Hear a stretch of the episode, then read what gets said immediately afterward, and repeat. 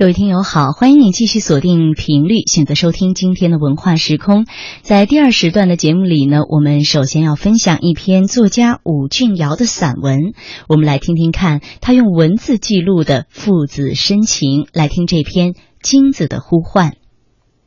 父亲去世已经十九个年头了，但每当我想起他，就总觉得他仍然活着。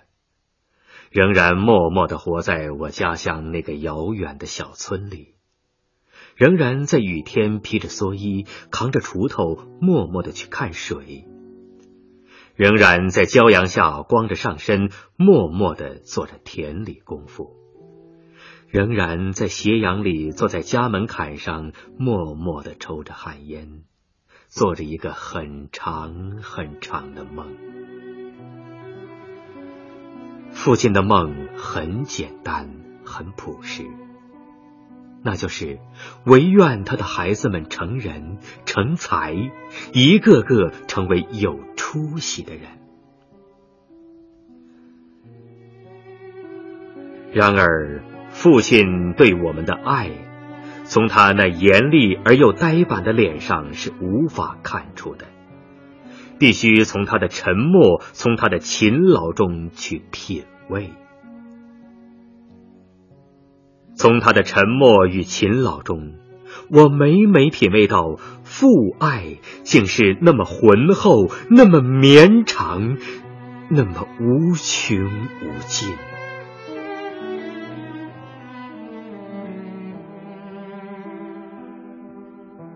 又是夜阑人静的秋夜。窗外的树叶在风中沙沙作响，秋风透过窗棂钻了进来，掀动我面前的稿纸，掀得我的心也跟着那稿纸微微的颤栗。于是，我恍惚看到父亲单瘦单瘦的身影闪进门里来，就站在我的面前。仍然那么默默的望着我。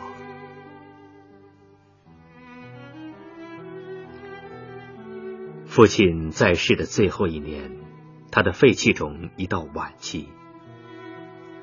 我那时在离家三百多里的永州工作。一次接到弟弟的电报，我连夜赶回家里，见到父亲时。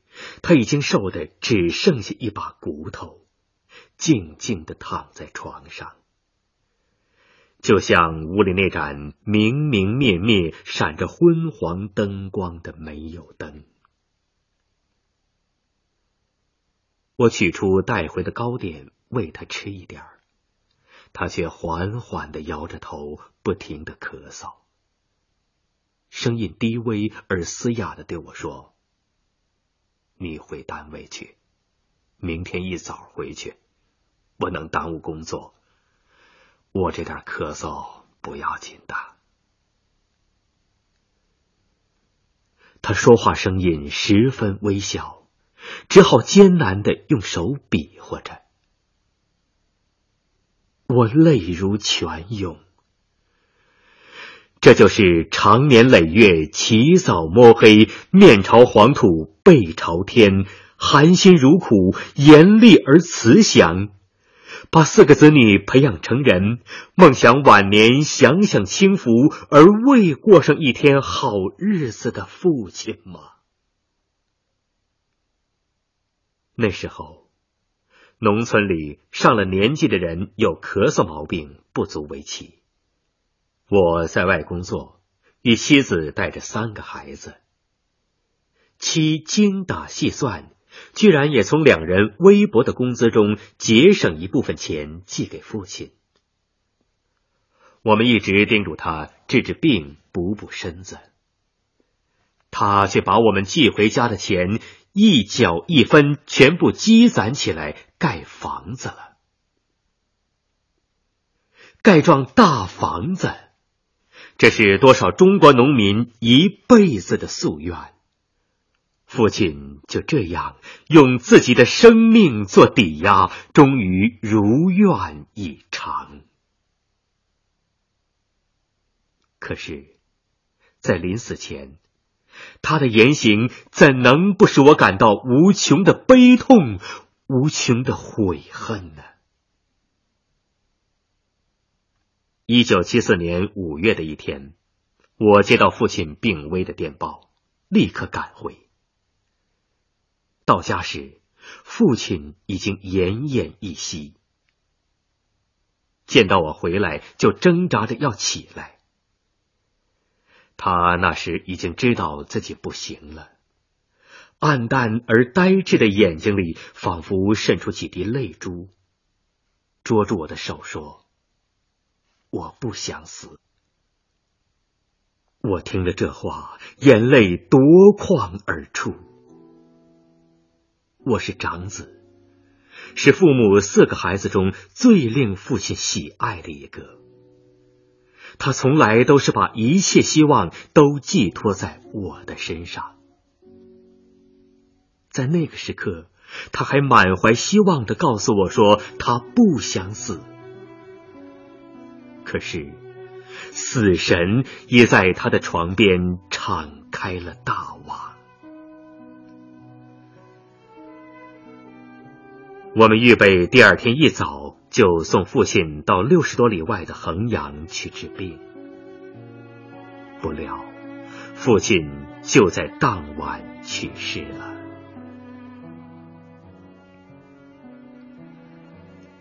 那以后的十几年，我一直深深自责，怎么没有在到家的当晚就送父亲到衡阳住院？如今再想起父亲的时候，又暗自庆幸没有立即送父亲到医院，因为从家里到衡阳有六十多里路，也许等不到进衡阳，父亲就在路上倒下了。父亲一生在人生之路上苦苦跋涉。他不应该死在艰辛的路途中，而应该静静的躺在家里，安详的离去。他不能再劳累了。这个劳作了一生、吃了一辈子苦的人，是应该静静的安息的。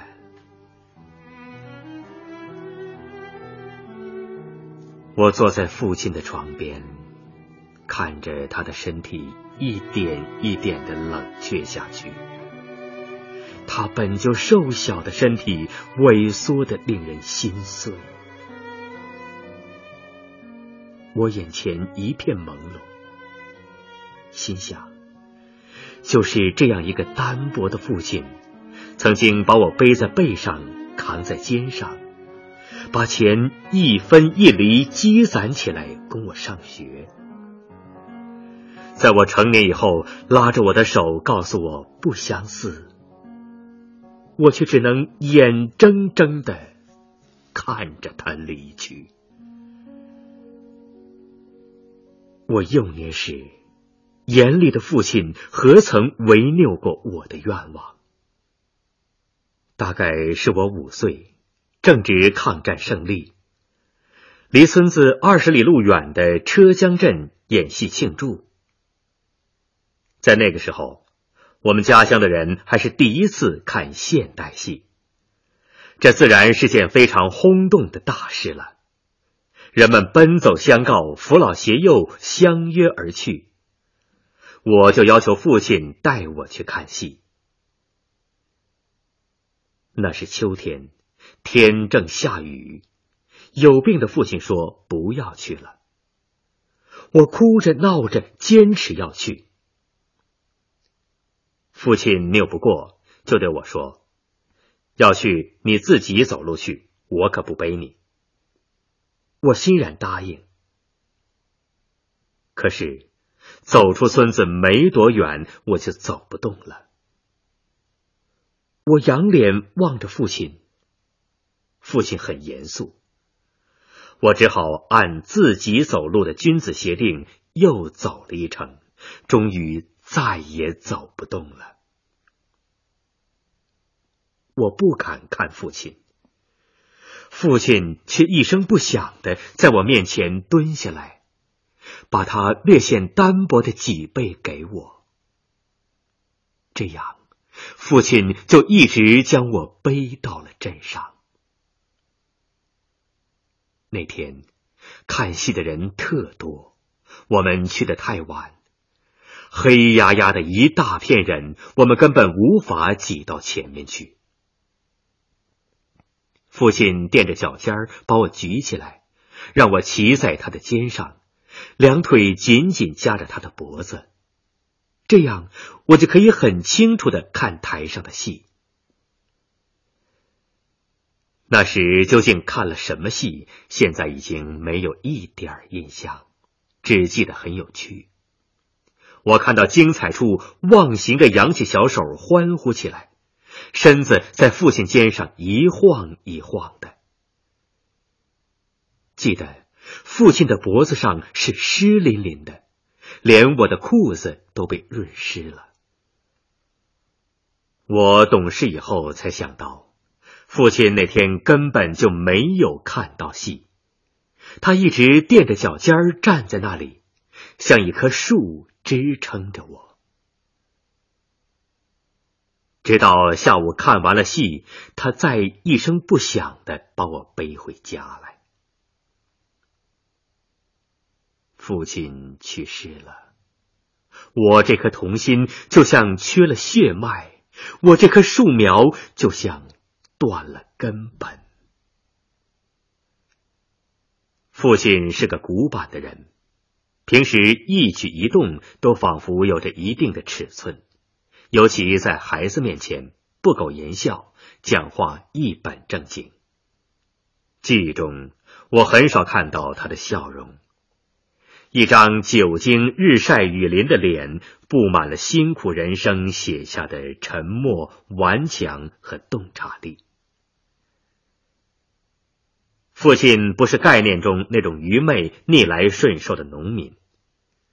他一生沉默的坚守着自己最简单的信念：勤劳、正直，对未来充满信心。在父亲身边的所有岁月，给我留下的令我终身难忘的事，便是早起。我从不知道父亲是什么时候起床的，总是在梦里被父亲从窗外叫醒。在寒冷的冬天早晨，我还缩在被窝里，父亲已经在喊了：“起床了，外面落金子。”他每天很晚才回家，就要母亲守着我读书写字。在那又矮又窄又潮湿的破屋里，在那米粒般火光的桐油灯下，我读书写字。母亲坐在旁边，一边监督，一边给我们做针线活，嘴里唠唠叨叨的念着，手里密密麻麻的缝补着。父亲深夜劳作回来，一定要检查完我的作业才去休息。父亲说：“发家靠勤劳，只要肯做，石头都能变成金子。”勤劳的人脚下站着的地方，就是落金子的地方。少言寡语的父亲，用他那庄稼人最朴实的感受，说出土地一般的哲理。有一年，我大概七八岁，母亲有病，父亲要我去买点药回来。路过一个山村，村子人丁不旺，狗雀成群。狗像一头头猛虎似的，使人望而生畏。我那是衣衫褴褛，被狗当做叫花子了。那狗冲着我狂吠不止，张牙舞爪的向我逼近，吓得我拔腿就跑。谁知人越跑，狗越追。我用手把药举到头上，躲进了牛栏里。后来被这个村子的人发现了。才把狗叫开。回到家里，我哭了。父亲只是抚摸着我的头，沉默一阵后对我说：“爱叫的狗不咬人的，不要怕。他耐心的教我辨认恶狗，说最怕的是不叫的狗，一声不响的夹着尾巴低头从旁边朝你溜来，你还没有看清，它就咬你一口跑远了。从前面来的狗不可怕，父亲说，要提防从后面来的狗。我永远都记得父亲那种语气。他那样耐心的教导年幼的儿子自卫本领时，那专注的神色。父亲是穷人，他没有多少物质的东西，他所能给予我的只有真挚的爱和教给我谋生的本领。这使得我在以后的人生中，对他人、对世界始终充满着挚爱。在生存竞争中，始终充满信心。父亲只读过几天私塾，却有一手很不错的书法，甚至曾一度名闻乡里。他对我最大的希望就是读书，把书读进去，把书读出来。终于读出来了。我考上了衡阳师范学校，要上学了。父亲送了一程又一程，没有一句叮咛的话，只是一程一程的送。但我看得出来，他很高兴，是一种满足后的沉默。一九五九年的冬天。是我读师范的最后一年，日子愈苦了。我从衡阳回到家，母亲问我在学校吃不吃得饱。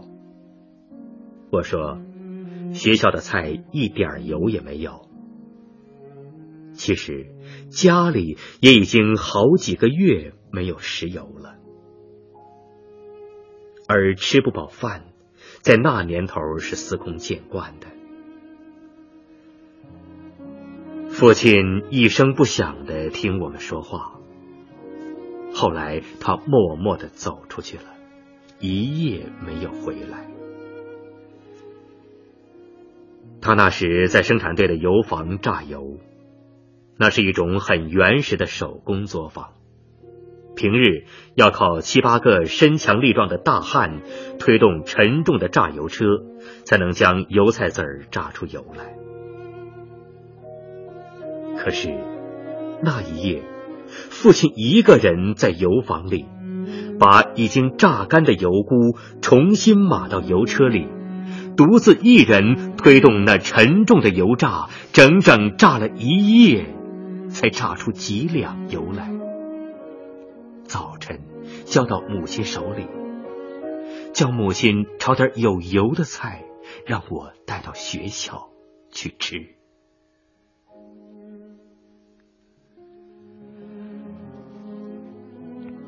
我一直不敢想象父亲一个人在油坊榨油的情景。父亲是那么单薄，那么瘦弱。他是用了怎样的力量从油库里榨出油来的呢？我吃到了有油的菜，觉得那不是从油窟里榨出来的油，而是从父亲营养不良的单薄身躯里挤出来的血。父亲却始终一声不吭。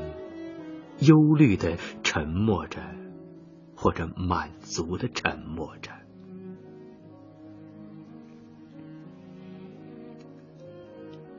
然而，终于有一次，我看到了父亲感情的外露。一九六零年春天，我即将从师范学校毕业，正满心欢喜的对前途充满憧憬时。一件事却使我忧虑起来。我需要四毛钱去照一张毕业照。那时候，四毛钱对于我来说是太奢侈了。我从哪里去弄这一笔巨款呢？但是，毕业照是不能不照的。我于是想到了借钱。我在衡阳街头走来走去，碰到村子里两个大人，犹豫再三，我还是开口向其中一个借四毛钱。我那时还是一个十几岁的少年，正是自尊心最强、最敏感的年龄。高高的一条汉子，却要低头向人借四毛钱去照毕业照。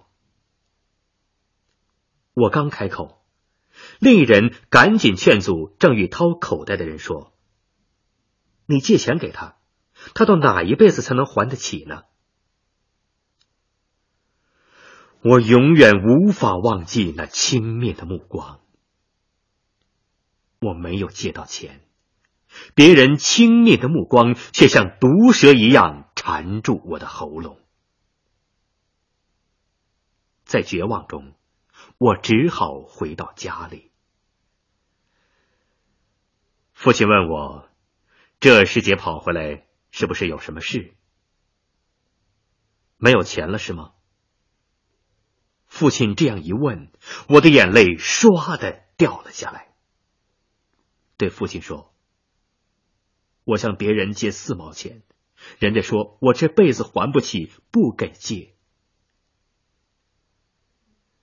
父亲听得这话，立刻停下手中的活计，脸色一阵红一阵白。接着，他蹲下去，狠狠的吸着汗烟。忽然，我看到他的眼角上挂着一颗泪珠。我那时终究还是个孩子，父亲的眼泪只是使我感到伤心。如今回想起来，他就成了我的财富。啊，父亲的泪珠，尤其是这只有一滴的泪珠。对于我更是无价的珍珠。他告诉我的岂止仅仅是人的尊严这一点？不，它的内涵是无尽的。父亲一辈子辛勤劳作，坚信着地里有黄金，一辈子自尊自强自爱。可是，他的几近成年的儿子却被人蔑视。我现在才明白，那件事对父亲自尊心的伤害和人生信念的打击是多么的沉重。今年清明，我从长沙开会返回厂，路过衡阳，顺便去祭奠父亲。在父亲那芳草萋萋的坟前，我忽然想起。父亲本应该还活着的，如果活着，也还只有八十多岁，还应该坐在阳光下抽着旱烟，早晨在我的房门口喊着：“快起床，外面落金子。”父亲临终前说不想死，说他自己和他的儿女都还没有过上好日子。他还要多劳动，多看看后面的好日子，要吃几顿饱饭，甚至还要吃到糖。如今十九年过去了，我们大家都好了。这样的日子是父亲生前做梦都想象不出的。可是，苦命的父亲啊，他已在黄土堆里永远的沉默了。他教给我们勤劳正直的品格，我们没有辜负他。可如今，他却什么也看不到了。他吆喝我们，外面落金子，催我们早起床干活念书，使我几十年如一日养成了早起读书的好习惯。可如今，父亲却永远沉睡了，默默的沉睡在青山绿叶之中。